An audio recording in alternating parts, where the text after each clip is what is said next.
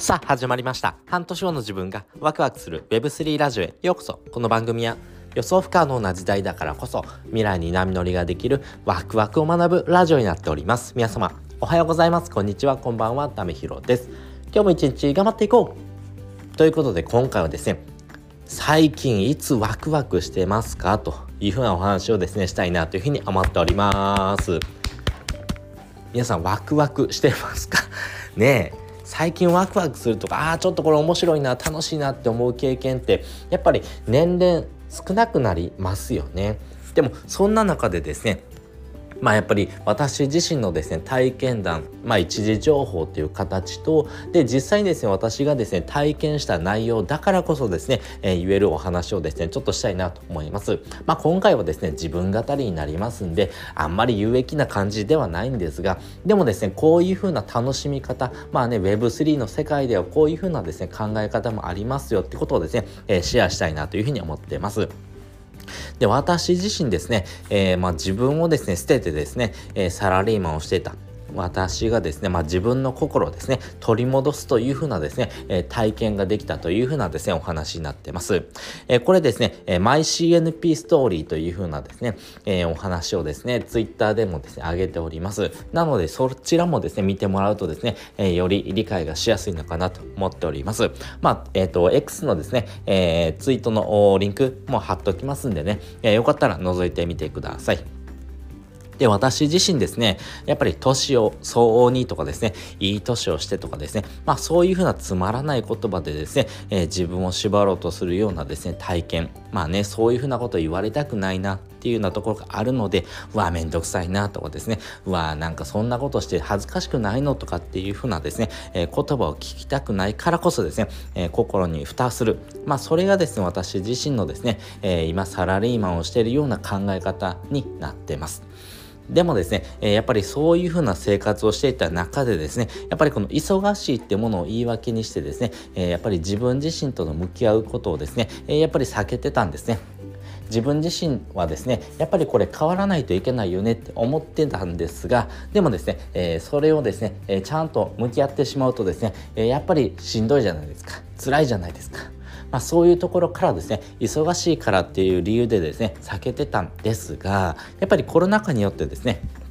やっぱり自分の時間をですね、取れるようになったからこそですね、えー、自分との向き合い方、やっぱりこれはですね、自分とちゃんと向き合ってですね、えー、何かしらですね、えー、自分の中のですね、考え方、自分の気持ちとですね、え行動をですね、折り合いをつけていかないといけないよねってことがですね、えちょっとずつ分かってきてですね、よし、やるかっていう形でですね、新しいチャレンジをですね、し始めていきました。そして、え2021年ですね、イケハヤさんの Voicy を聞いてるとですね、 DeFi でですね、お金稼げますよってお話をされてました。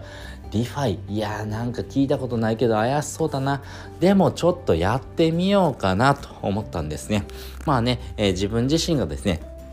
えー、今までやったことないようなこととかですね新しいチャレンジをする時にですね、えー、どうやったって躊躇してしまったんですがでもですねこれからはですねやっぱり新しいことをですね、えー、楽しむとかですねまあそういうことをやっていかないといけないよね。やっぱり自分自身がですね一歩踏み出さないと何も変わらないよね。ってこともですねうすうす気がついてましたんでね。なのでやっぱり DeFi っていうものをですねじゃあ池原さんがそこまで言うんだったら、え、ちょっとやってみようかなと思ってですね始めてみたわけですよ。まあねお金金の勉強そして IT のリテラシーまあこの辺りがですね めちゃくちゃ大事になってきますんでね、えー、この DeFi と言われてるまあね次世代の銀行です、えー、この銀行のですね取り扱い方についてですねいろんなことをですね学びながら、え、やっていきました。まあね初めやった時はですねめちゃくちゃ挫折しましたよ。もう難しすぎてもうこれダメだと思いました。思ったんですがでもですね諦めず何回かですね、えチャレンジしてるとですねなんとなくですねあこうやったらいいんだなってことが分かってきてですね、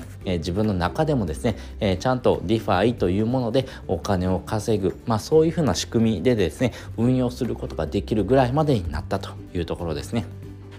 その時にですねやっぱりこの新しいことを楽しむという経験が、まあ、自分自身をですね変えてくれるんだろうなってことがですね、うすうす気がついたというところですね。そして、えー、知らないことにチャレンジするという中ではですね、私自身忍者 DAO にはですね、えー、初期の頃からですね、えー、参加してました。でもですね、えー、基本的にクリエイターをですね、支援するというふうなですね、えー、考え方、えー、そしてですね、えー、忍者 DAO の中ではですね、えー、この、まあ、何でしょうね、えー、忍者ダウンのですね、クリエイターさんのですね、活躍をですね、サポートしていくってことがですね、えー、軸になっていきますんで、えー、私自身ですね、クリエイターのですね、素質もないですし、自分自身ですね、そういうふうなクリエイターな部分がですね、持ち合わせてないからこそですね、どうやって関わっていいのかなってことにですね、えー、ちょっとわからずですね、え、自分自身ですね、えー、ちょっとクリエイターさんとのですね、距離感、そして、え、自分がですね、この忍者ダウで何ができるんだろうかというところからですね、えー、参加するものはですねいいんですがこの参加した後ですね、えー、どうしようっていうふうにですね、えー、感じてですねあまりですね、この忍者ダウンにですね、参加できてなかったというところがあります。でもですね、えー、2022年の5月15日ですよ。もう忘れもしないです。まあ、この日にですね、えー、クリプト忍者パートナーズ通称 CNP っていうですね、えー、日本の初のですね、ジェネラティブの NFT がですね、発売されたんです。この時にですね、えー、私、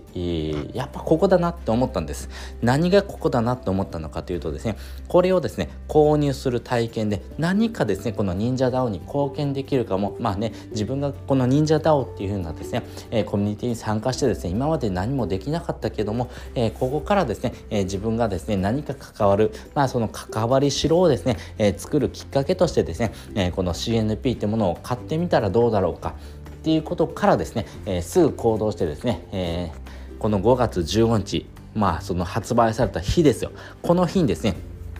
え CNP を買ってみました。まあ、買ってみてですね、えー、気づいたことがあります。知らないことを楽しむことで、やっぱり心がですね、若返る、そんな体験ができたなと。やっぱりですね、えー、こんなに楽しんでる自分に出会えるなんてですね、えー、そうそうもしてなかったんですね。やっぱりですね、えー、基本的に人の目とかですね、えルールとかですね、そういったものをですね、守って生きていく。まあ、それが日本で生きる上のマナーとかですね、え生き方だよというふうに言われています。でもそういうふうな息苦しさからですね、えー、心に蓋をして生きてきました。でもやっぱりそういったところからですね、やっぱり解放されたいなって願望はあったものの、やっぱり一人でずっと悩んでたんですね。でもやっぱり行動することがですね自分に自信を持ってですねあとコミュニティっていうですね同じ文化とか哲学を持つ人たちがですね出会えたことによってですね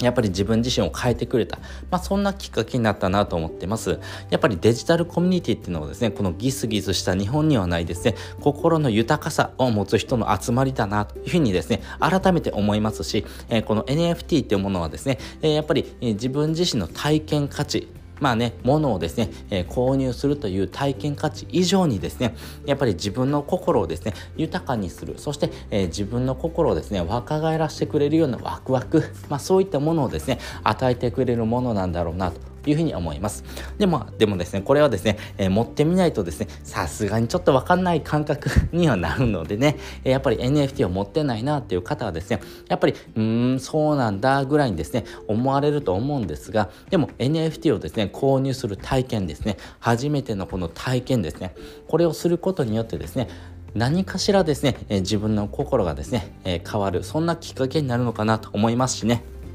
なのであなたがですね、えー、これからですね生きていく上でですねこの NFT っていうものはですね必ず生活の一部になります。一部になるんですが、まあ、そういった体験をですね今からでもできますよというところですね、えー、まあねこの Web3 の世界ではですね、えー、この NFT もそうですし、えー、DeFi とかですねメタバースとか Web3 ゲームとかですねたくさんたくさん面白いものがあります、まあ、そういったものに触れることによってですね、え、自分自身の心がワクワクするそんな体験をですねさせてもらっててるからこそですね、えー、この Web3 っていうですね、えー、業界がですね非常に面白いなというふうに思ってですね、えー、私自身はワクワクしておりますあなたはですねいつワクワクしてますか？ということをですね、えー、皆さんにもですね、シェアしたいなというふうに思っております。ということで今回はですね、えー、まあ自分語りにはなっちゃったんですけれども、最近ワクワクしてますかっていう回のですね、えー、お話をさせていただきました。まあこのワクワク、まあね、この好奇心がないとですね、やっぱり人間としてのですね、価値、